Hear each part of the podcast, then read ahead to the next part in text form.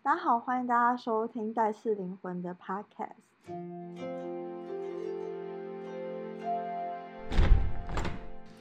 欢迎大家收听《带刺灵魂》的 Podcast，我是主持人海安。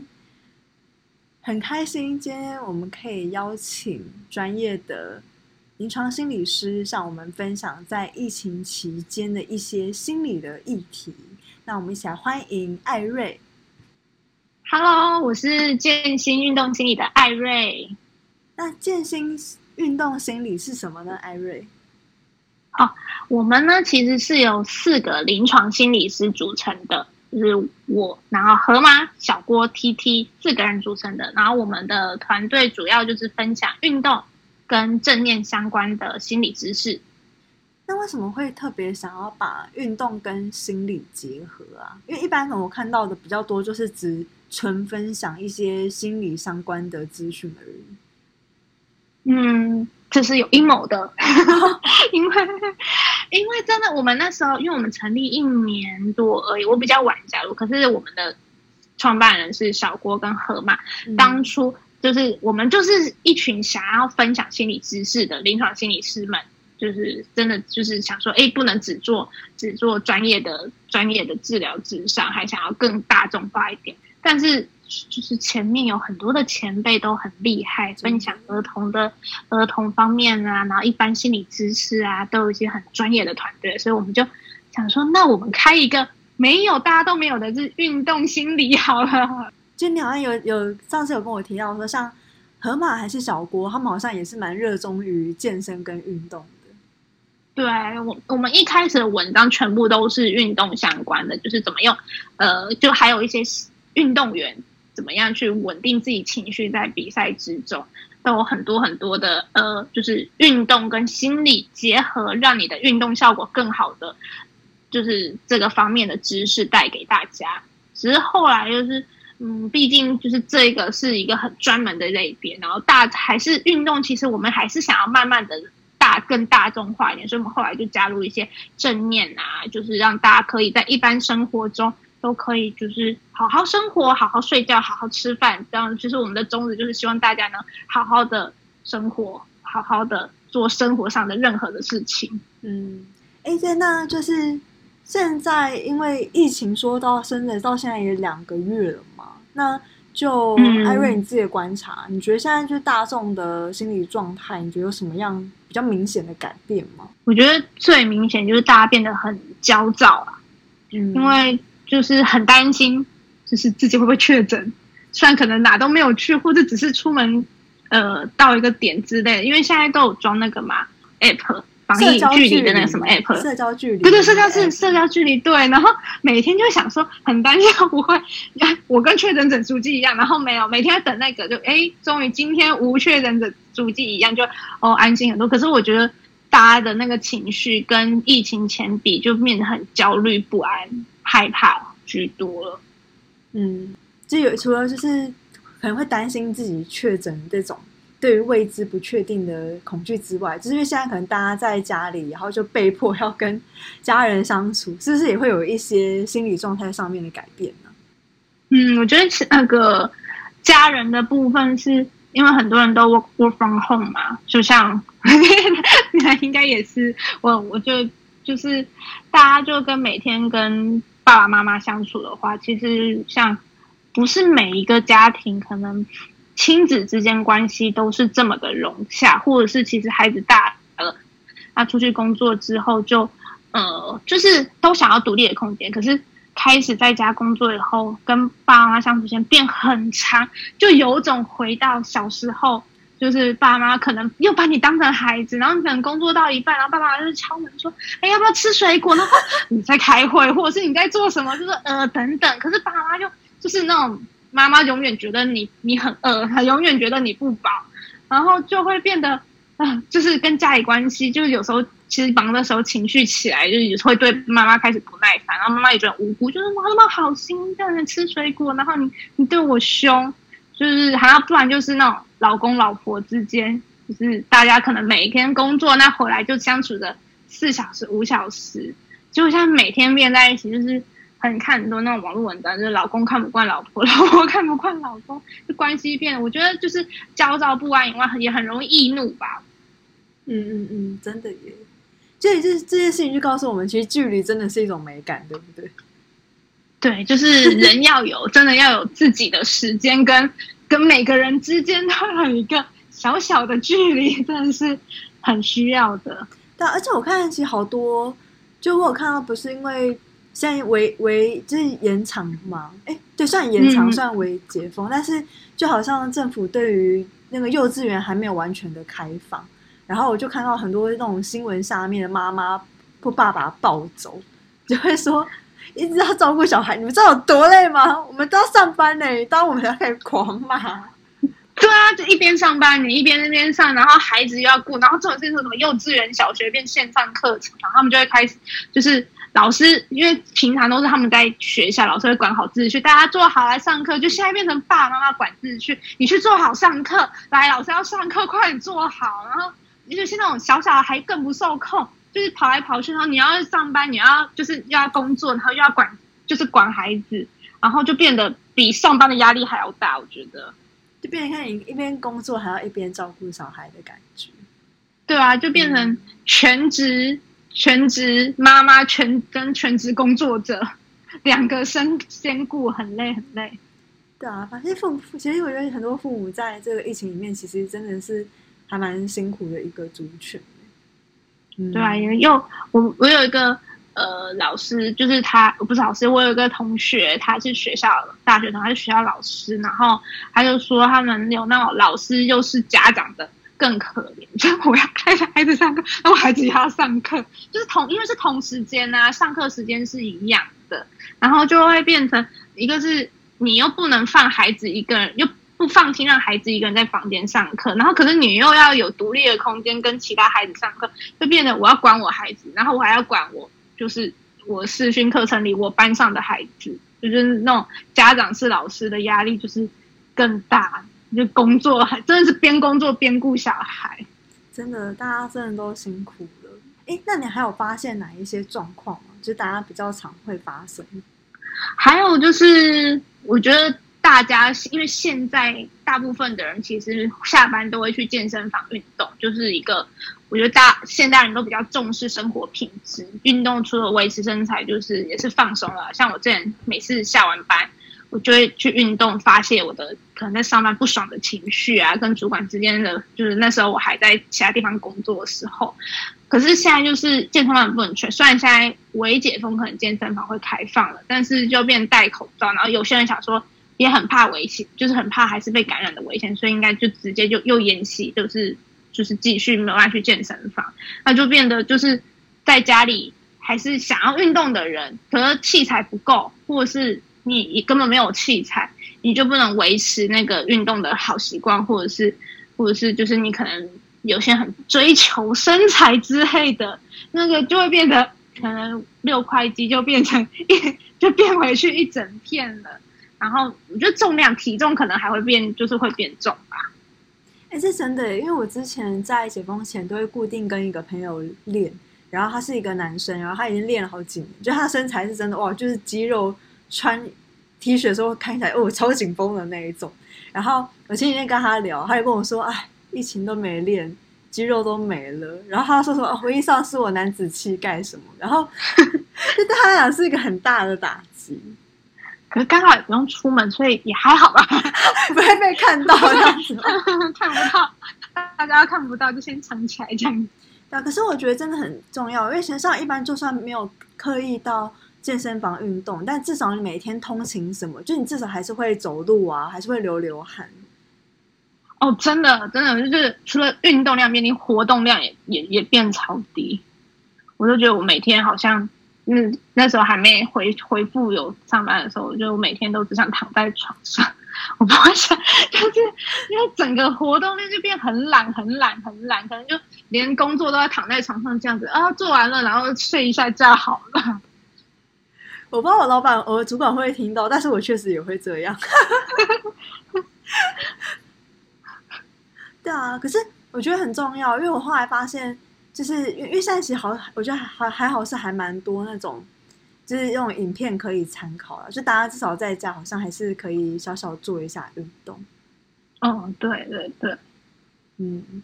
那诶，就是针对刚刚像你刚刚讲的，就是大概这这三个，就是就你你观察到在疫情下面大家有改变的心理状况，那你会建议说我们现在在听的灵魂们可以怎么样去改变这些状况吗？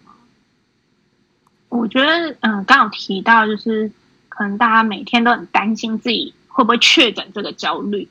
其实，嗯，我觉得第一就是遵守政策啊，然后就是上面说可能阿中部长说了怎么，我觉得现在就是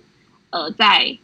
在防疫的期间都不能出门，那我们就就尽量就是都都不出门。但另外一个就是，呃，当你发现确诊，但就是你可能也很少出但就就这么幸运的发现就是跟确诊的足迹一样的时候，我觉得就是先观察一下自己状态，因为空焦虑，呃，就是会很不安。就根本不知道发生什么事那种不安，可是你会看到自己症状，可能觉得哎，没有任何的发烧或者是任何的跟跟新冠肺炎相关的症状的话，我觉得自己可以安，就就可以觉得哎，其实你你有你都有戴口罩啊，所以那跟确诊者。其实也不会有这么这么容易就是被传染的疑虑，或者是你还是不放心。现在都有那个啊，都有那个自己筛检的那个搓鼻子，对自己自己擦鼻子，然后去就就去药局。你真的不放心，那你就去药局买来验。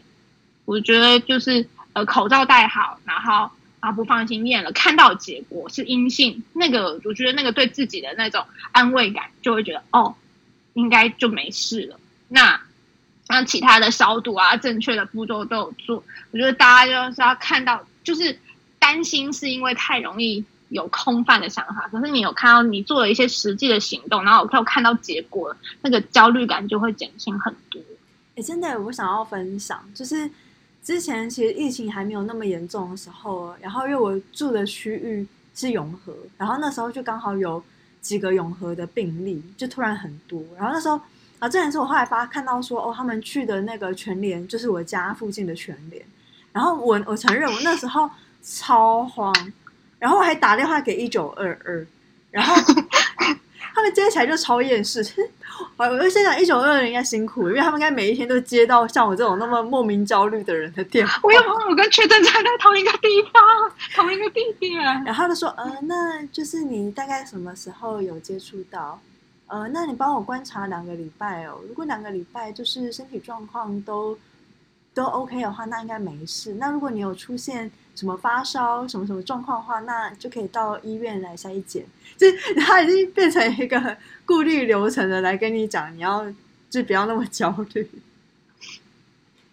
他应该一个 SOP，就是每一个人打一个，啊，就是这样子，每天都讲一样的话。对，可是那时候还发现说，哦，其实其实还好啦，就是像有一些比较空旷的地方，虽然可能可能擦肩而过或什么，但是其实其实真的没有想象中的那么容易被感染。对，后来是这样觉得。因为现在感染的案例那种传很多都是家庭，就是他本来就就有些吃饭，大家在家里每天接触才会才会传染的这么严重。哎，但但我也想问，就是比如说像。我那时候疫情开始刚升三级，然后我觉得我观察到是我周边很多朋友，可能他们平常都是一个蛮会关注新闻，或是因为因为用 FB 滑新闻一定会看到下面的留言嘛，然后发现就是我自己在看那些新闻就已经很焦虑，然后看那些留言更除了焦虑之外更生气。嗯，有什么建议？我觉得。我觉得这很就是很重要，是就是每天关，因为其实新闻现在几乎每天你只要打开，全部都是防疫，然后肺就是确诊这些的，或者是死亡的新闻，其实越看会越增加，就是大家的那个害怕不安感。所以我觉得大家要是真的自己觉得自己的情绪已经很明显受到影响，可能每天把那个看新闻的时间，就是说可能固定就是每三十分钟那个时间就看新闻，那个时间以外。就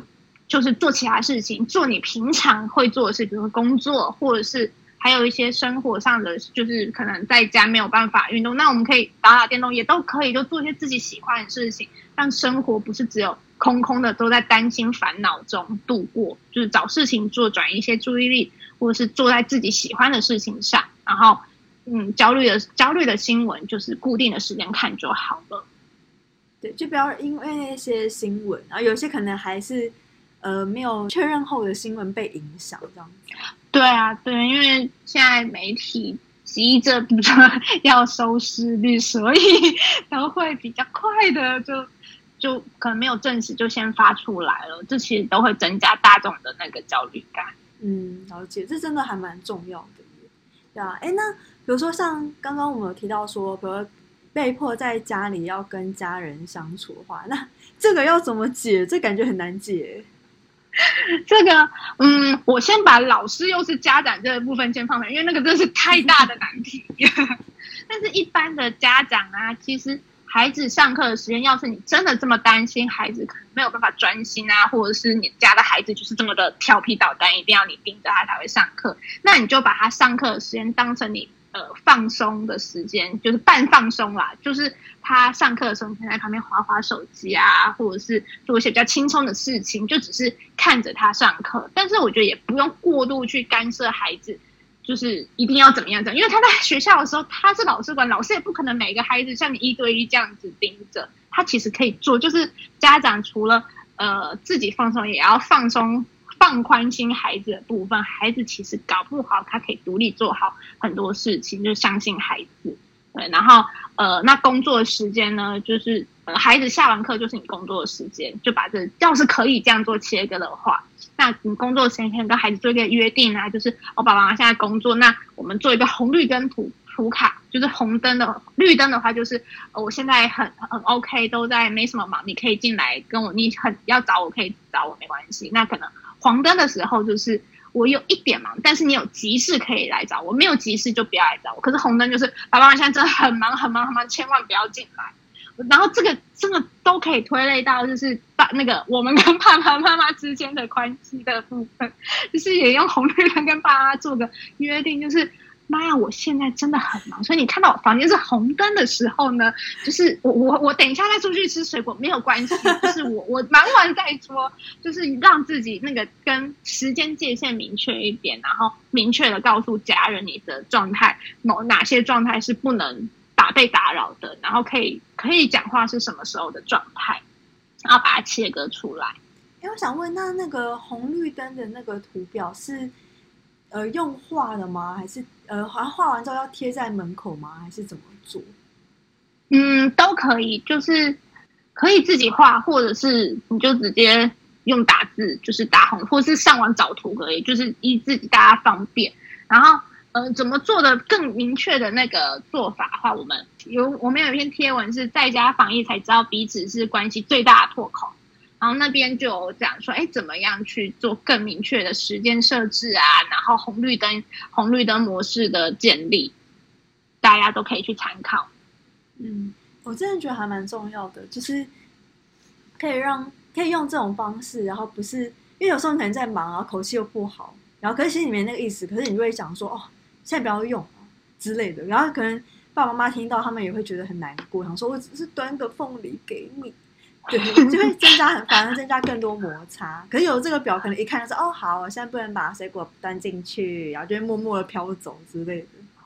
没有，我觉得是事先打预防针啦，就是不要让关系直接就是这么的紧迫，所以严明。我觉得这个不管是防疫还是没有防疫期间，其实都蛮适用的，明确告诉家人。的我的状态是什么？然后我我的需求是什么？我觉得，呃，大家可能太会觉得，哎，爸爸妈妈应该要知道我怎么样，然后爸爸妈妈也觉得，哎，孩子应该都了解我的想法。但是有时候我们觉得的应该，其实是大家都没有那么了解。那明确讲出来，大家对彼此的呃关系啊理解程度就会更好。哎，那这个方式也适用在一些可能夫妻上面吗？对啊，我觉得夫妻其实夫妻感情再好，我觉得人都是独立的个体，都需要有一些自己的空间。每天腻在一起不一定是好的事情。对啊，你工作，你你平常上班也不可能跟你老公或跟你男朋友就是每天黏在一起啊。而且黏在一起，真的有事情就是能做的事情真的那么多吗？会不会有时候我做完的一天呢？再讲一次，距离是种美感。对对对对，好好笑。哎，那最后就是刚刚讲到，就是比如说我们在家里，然后运动量减少这件事情，然后有什么样的建议吗？嗯，运动量的部分，我觉得就是呃，像我们团队就是有，就就是两，我们团队有两个男生，就是呃。河马跟小波他们就很注重健身的部分，所以他们他们就跟大家说，以心理师角度在健身上面，他们觉得就是还是要持续训练，因为有健身可能的人都会设定那个菜单嘛，我今天要做什么，明天要做什么，然后这个礼拜就是呃哪一边的要训练哪边肌群，在家里可能菜单还是可以延续，只是更重要的是要换个想法念头，就是因为在家不管你拿就是。没有，每不是每个人的家里都有所有的重训器材，嗯，所以可能要想想，就是这一段时间或许可以是一个让你的身体休息的好时间，不用那么逼迫自己。然后，呃，可能你训练每次训练要达到一百分的程度，就可能要打折变成六十分，就是你达到那个就好了，那个强度就可以了。然后要记住那个训练的感觉，嗯，跟维持，就是哎，我在。就是在健身房是怎么做？那我在家里虽然不能做到一百分，可是我的那个意向就是还是记得的很清楚，然后进行训练，记住这些身体的感觉还有动作。嗯嗯，然后嗯，然后有一个是意向训练，就是呃，就是我刚刚说的健身房的动作，然后用想的方式去做练习，回想步骤一、步骤二。然后从从比如说举起哑铃是从怎样在地上以后慢慢举起以后到你身体的哪个部位，然后去做想呃想象，就是把你所有动作切割以后做想象去做练习，对。然后更详细的内容呢，就是因为就是我我比较不是健身方面的专家，就是我们也有相关的意向练习的贴文跟那个就是我们之前有录的 podcast 都有在，就是大家可以去参考这样。然后他们的 podcast 名字叫做正念氨基酸第七宝，我觉得大家可以去对对对看看他们的，就是你们的粉砖的，其实文章内容其实真的蛮多的，而且就是写的文字都整理的超好的。我们比较偏就是知识型的哦，对对，然后更重要其实是不管呃是。就是刚刚前面提到的家人关系，然后或是焦虑的情绪，或者是你的健身运动没有办法达到，就是我就像你的朋友说，我现在已经是不是不是帅哥，不是猛男了，就是对自己的那个失落感，就是可就这个情绪其实呃很，其实大家都会有，然后。不用急着说，哎，我不想要去，我要赶快撇除这些情绪。就是其实试着去接受自己担心、焦虑、害怕这些情绪以后，然后呃，要是就是他是就是让你的情绪就是在旁边一直在的，就不用特别去处理它，就让他接，就是可以进行一些正念冥想练习啊。每天其实每天在那么焦躁的情绪之中，每天晚上做个五分钟，睡前五分钟正念冥想练习的话。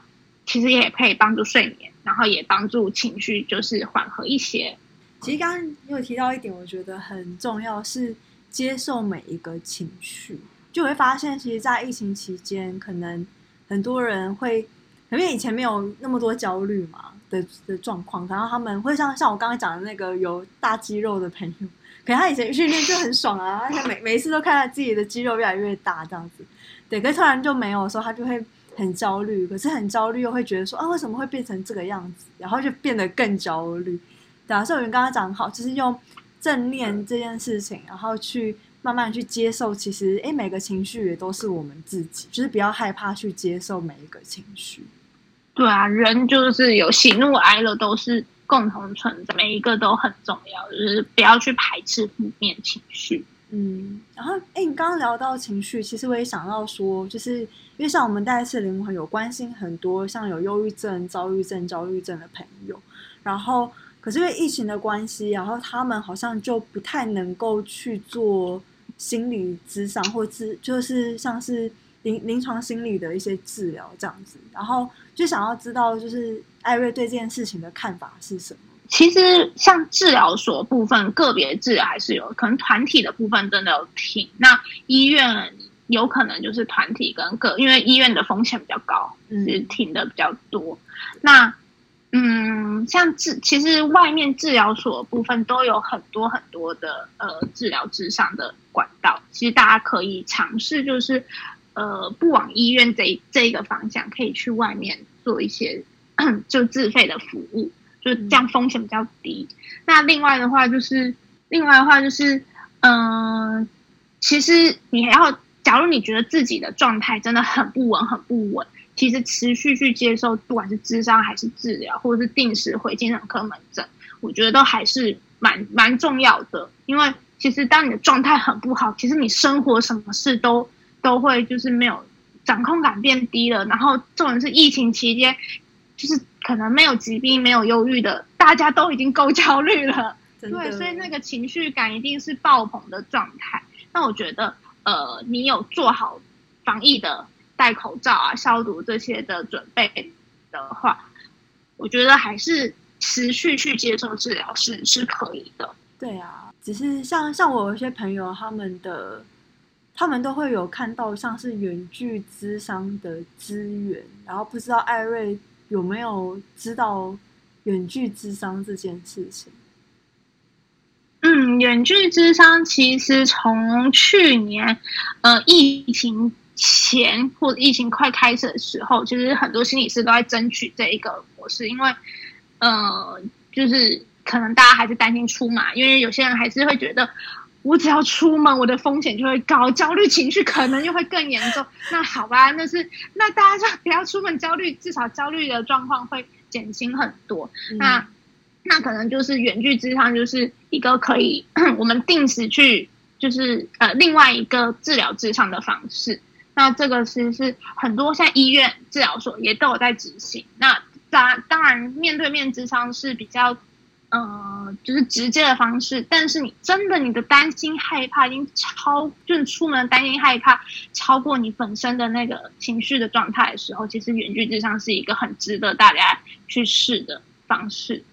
嗯，那一般就我蛮好奇的，那像比如说一般的远距远距智商，它会是。怎么进行？它就像我们现在这样子，就是视讯，然后智商吗？嗯，对，广义的来说就是这样子，就是视讯之上。可是，呃，法规因为像这个远距之上，不是任何心理师或任何治疗所都都 OK 同意的。就像我在的县市，就是它是呃卫福不可能有一个标准，可是不同的县市卫生局又有另外一个标准。像我在的县市就是。这一块很模糊，跟跟他们审核很严格，到现在我的县市的嗯所有治疗智商所都还没有通过远距智商，真的假的？对，就是依照不同的不同的县市的规定，但是有有一定的那个就是基本的规定啊，就是一定要年满十八岁，个案一定要就是受智商的一定要年满十八岁才可以就是接受这种远距智商，然后而且就是一定要。在一个就是智商室距离，智心理师跟智商师在的地方是要隐秘的、私密的，然后呃旁边就是都没有人的，然后不能不能有任何可能录音录影器材，就是都要遵守的的规则，就蛮严谨的。然后而且就是心理师一定是呃，可能我们在医院的时候会碰到一些实习心理师在做，就是做那个治疗或智商的服务，可是。远距智商就一定是要有证照的心理师才可以进行。我们的观众如果要远距智商的时候，就可以在门口贴个红灯，不准你的家人进。我现在他很忙，真的不能进，真的不能进，因为我们团队也就我们团队 T T 啊，他们他的医院是远距智商的那个呃示范单位，然后他就他就说就是呃就是远距智商，虽然说心理师这边有明确的规定，就是他们一定要找一个。安静的空间，而且他们都有智商室，所以都 OK。可是个案的部分没有办法这么规定。虽然你跟个案讲说尽量是安静的空间，然后呢不能录录音录影，可是因为视讯，你像像这种事情，可能不知道我下面穿什么，然 后我可能穿着内裤或怎么样，对。但是所以他也不知道个案是不是在一个没有人的空间，然后或者是他是不是没有录影或录音，或是在做其他事情。有可能他智商到一半，他可能他就可能有讯息跑出来。就是我用手机直上，然后我的 LINE 讯息就跑出来，我没有关掉，我就会分进去，哎，想说去看一下讯息，那其实效果是会打折的。嗯，然后或是刚刚那个就是我们前面提到我们在工作，爸爸妈妈端水果进来那些，都很容易，就是其实效果会会会被就是会被干扰。嗯嗯，就像我可能上班，然后用像这样视讯开会，有时候可能就是可能网络突然不稳什么，然后也会影响到开会的品质。那是不是在远距智商也会出现这样子的状况？嗯，会，就是因为其实治疗智商心理是很重视一块，面对面重视一块是互动，然后跟反应。可是视讯的部分，再怎么网络好，还是真的会有那个时差性，都会慢一点，慢一点，慢一点。那其实那个那个效果，或是那个之间的跟个案之间的动力关系，都会有大打折扣的问题。嗯，对啊，所以就会有平常有智商习，呃，就有有必须要去智商的观众的话，你会建议他们在远距智商的时候要怎么去，就是去习惯这件事情。刚刚其实刚刚有很多我们提到的好的方式建议，就是安静的空间的话，是你就跟你家人讲清楚吧。那个时间就是不能被打扰的时间，然后尽量找一个网络好一点的地方，不然你跟智商师就一直在试网络。那个你跟他说什么，我有点那个，对，就会就是真的很干扰，那那情绪就一直被打断，一直被打断。然后，然后基本的，我觉得治治疗师、心理师对你的信任就是我们不录音、不录影。那我觉得个案也要对心理师有基本尊重，就是那我们也是不录音不录影的部分，嗯，然后嗯，第一次智商远距智商可能会有很多那种外外在条件问题，那第一次我觉得大家都在调整，可以就是从第一次的远距智商中去去找到可能，哎，家人真的会干扰，然后你网络真的不好，然后就是慢慢去去把这些困扰降低，然后。就是你真的不想出，真的不敢出门，其实远距智商还是一个可以让你至少每个礼拜都可以看到心理师，跟心理师讲你的问题，然后让你的情绪可以稳定一点点的状，就是呃，虽然说不能面对面去处理的议题，但是就是连续的处理一。呃，原句之上还是能连续的，就是不间断的去好好去谈你的你的状态、你的议题，慢慢去处理。所以，呃，虽然这不是一个完美的方式，但是这是在疫情下，我觉得是一个呃蛮好的一个，就是新的新形态的方式，去就是让让有困扰的个案可以比较稳定一点点。嗯，然后我觉得刚刚在。在跟艾瑞在聊，我觉得其实，在疫情期间，是不是其实信任也是一件很重要的事情？比如说，跟智商师互相之间的信任，或者是无论是父母跟子女，或是夫妻之间的信任，其实好像信任这件事情，其实反而在疫情期间，因为大家要么都连在一起，要么就是隔着一台电脑，其实好像变成是一件更重要的事情。对啊，像。远距之上，远 远距恋爱，信任也很重要。就是，嗯，不能见到面，或是天天见到面的那个信任感，我觉得，呃，就是你当你觉得，哎，你够信任对方，也够信任自己的时候，其实不安的情绪会减少蛮多的。嗯，好，悠悠，你有什么问题想要补充问一下艾瑞的吗？嗯，那我。自己的好奇就是，除了可能刚刚讲到那三种情况，会好像像我有的朋友也是会好奇说，就反而不是跟家人太挤在一起，就可能比较是疫情实在都太没有见到真人这种孤寂感啊。对，那这种要怎么排解？是不是保持一定程度的社交还是蛮重要？比如说常常跟朋友讲讲电话啊之类的。嗯，我觉得人虽然说是独立的个体，可是人还是群居的动物，所以呃，不是关系太紧密，就是另外另外一边就是关系变得很远很疏离，就是只能靠视讯，然后只能靠呃网，就是没有办法见面，因为可能爸爸妈妈跟你的工作线是在不同县市，你就没办法去见见他们，那你好几个礼拜不能回去，其实我觉得定定时的。刚刚有说，就是红绿灯是跟家人说，就是定那个时间的限制嘛。可是我觉得，关系到很疏远的时候，你要有时间的，就是变得自己去设定时间的频率，至少就是比如说每个礼拜啊，打个电话回去跟爸妈关关心爸妈一下，爸妈其实也蛮开心的。然后或者是就是跟朋友，我觉得人真的是很虚，有时候虽然说自己会觉得啊，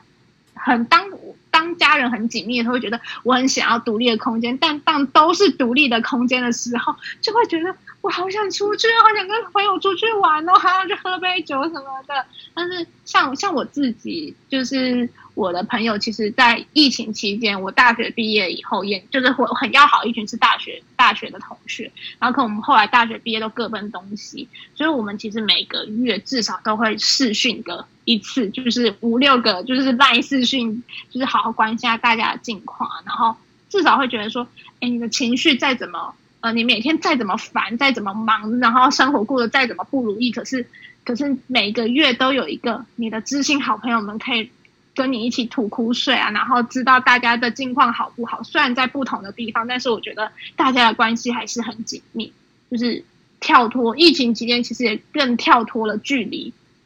就是现在的通讯都蛮方便，不管是智商或是朋友的方朋友的见面方式，都可以改用就是网络的方式去维持关系。嗯嗯。我觉得蛮重要。刚刚我觉得有问问题问题很好，就是像我的大学同学，几乎每个礼拜都会要试训，然后我们可能，然后你的频率更高了。对，然后可以，可是后来还会后来可能工大家工作有点小忙，可能就变成两个礼拜。可是大家都会，那就那一天啊，大家可能就会远距，然后可能拿一人拿了一杯啤酒之类的，一瓶啤酒。哦，对，我们也会。对，然后开始说哦，刚才那个我同事很鸡掰什么，就 开始在大大聊自己工作的事情。然后那瞬间觉得说啊，就是有还能远远远距这样子跟别人聊天真好那种感觉。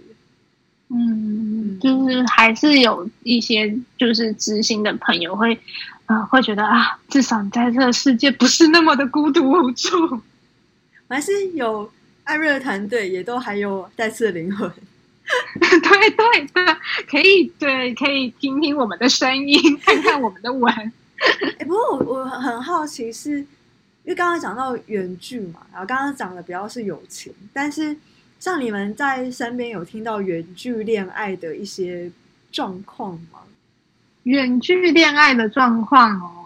嗯啊有，我大学同学她可能她她毕业之后，她男朋友可能就去国外读书，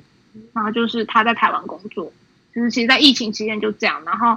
然后，然后，可是，哎，然后疫情，就后来疫情发生以后呢，可能就又男朋友根本没有回来，然后他也没有出国，对，可是就是回到刚刚那个信任感，就是假如你你就是每天还是要固定的固定，可能会通电话或者怎么样，然后关系保持就是至少有一个关系的联系。然后分享生活啊，分享个让对方知道你在这个城市中你每天的生活是什么，然后也知道对方的生活就是虽然在不同不同的地方，可是呃，我们知道彼此哎，今天去了哪里，今天的工作状况怎么样？我觉得就是呃，会就是远距的远距的关系才能维持，但有但是我觉得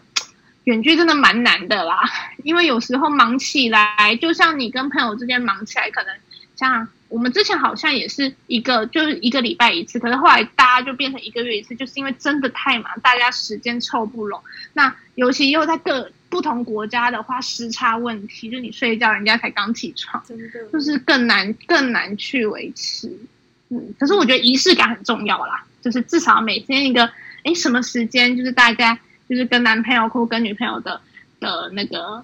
也不是报备，也算就是一个分享生活的时间。那对方可能没有办法及时，呃，接电话或怎么样，传个讯息，就是让让这个关系是持续维持。我觉得只要关系是断掉的，没有没有任何的互动，那就是真的很难很难维持下去了。真的，所以不只是我们可能工作的时候生活要有仪式感，就连关系，像是友情啊、爱情，其实都是需要仪式感的。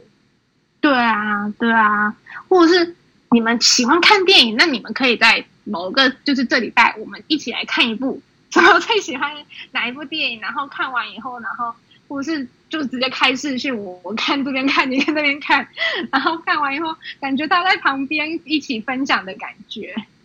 可以耶。有我朋友他们是用那个分享荧幕画面，然后又就是开 Netflix 一起看看电影，我觉得还蛮不错的。对啊，就是那个。会有哎，他好像在都在我旁边的感觉，真的，还可以配上一杯红酒之类的，就是要有酒就对。酒精是一个催化的功能，蛮好的。可以，很可以。好，那谢谢艾瑞今天接受我们的访谈。那最后想要让你跟我们再次的观众可以，是送给大家一句话，那想跟大家说什么？送给大家一句话，我觉得就以我们团队的宗旨，就是，嗯，健康的身体是最重要的。但是除了有健康的身体以外，就是要健康的心理，才会有健全的生活。所以大家身心灵都要照顾到，不管是疫情还是没有疫情期间。好，谢谢艾瑞，谢谢你收听《带刺灵魂》。希望这一集的内容可以让你在疫情期间的里面稍微感觉到不会那么样的孤单。如果你有任何的，比如说疑问啊，或是任何的建议，也欢迎在下面或是搜寻我们带刺灵魂的 IG 或是 Facebook，都可以留言告诉我们你的想法。谢谢你的收听我是主持人海安我们下一集见。